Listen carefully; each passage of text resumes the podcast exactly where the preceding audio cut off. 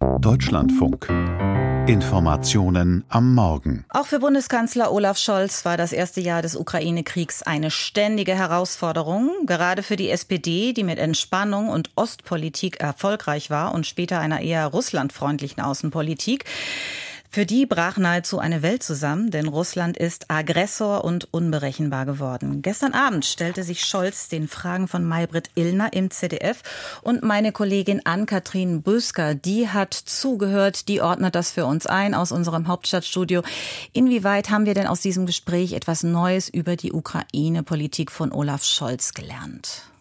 Insgesamt würde ich sagen, da steckte nur bedingt etwas Neues drin. Scholz hat nochmal seine Position erklärt und verteidigt. Er hat unterstrichen, dass Deutschland die Ukraine so lange und so umfangreich unterstützen werde, wie es notwendig sei. Dass es ihm aber eben wichtig war, sich stets mit den internationalen Partnern abzustimmen, insbesondere den USA, bei allen Waffenlieferungen, die er dann auch nochmal klar als deutschen Kurswechsel benannt hat.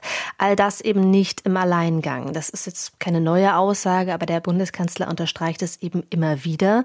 Eine Diskussion über die Lieferung von Kampfflugzeugen an die Ukraine, die hält er derzeit für falsch. Wohl aber betont er die Notwendigkeit, international um Unterstützung für den Kurs des Westens zu werben, Russland mit diesem Angriffskrieg nicht durchkommen zu lassen. Wir müssen mit den Ländern, die ihre eigenen Sichten, ihre eigenen Perspektiven haben, reden. Ja. Und wenn wir das tun, haben wir auch eine gute Chance, dass das eine Welt wird, nicht nur mit vielen mächtigen Ländern, sondern auch mit Ländern, die zusammenarbeiten und kooperieren. Und das ist insofern ganz interessant, als dass Scholz heute Abend ja zu einer Reise nach Indien aufbricht. Indien hat weiterhin sehr enge Beziehungen zu Russland, gerade wirtschaftlich. Ja, und der Krieg hat ja auch innenpolitisch einiges durcheinandergewirbelt. Inwieweit hat das denn eine Rolle gespielt?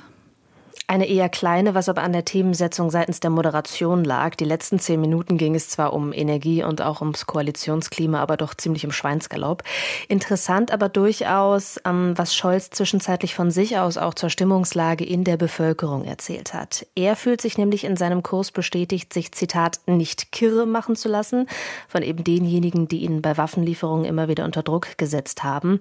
Und er hat berichtet von den Dialogformaten, die er ja regelmäßig in deutschen Städten macht. Es gibt viele Bürgerinnen und Bürger, die sind sich nicht sicher, ob wir nicht zu weit gehen. Also die sagen, mit den Sanktionen und mit den Waffenlieferungen ist das nicht ein bisschen viel.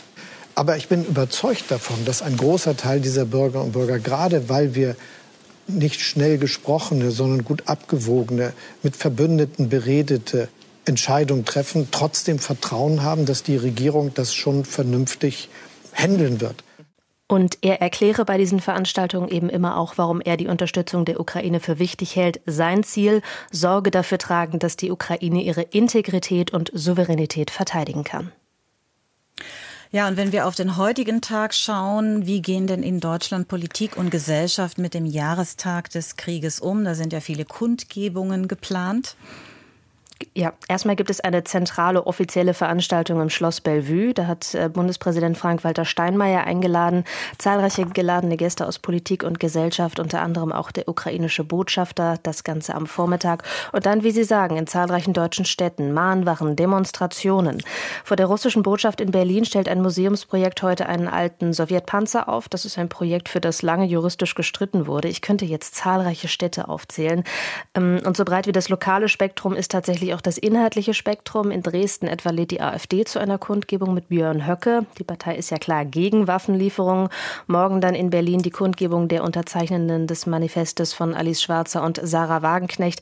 Also in den Aktionen zum Jahrestag zeigt sich auch der breit aufgestellte unterschiedliche Umgang der deutschen Gesellschaft mit der Kriegssituation. Danke an Katrin Büsker für diese Einschätzungen.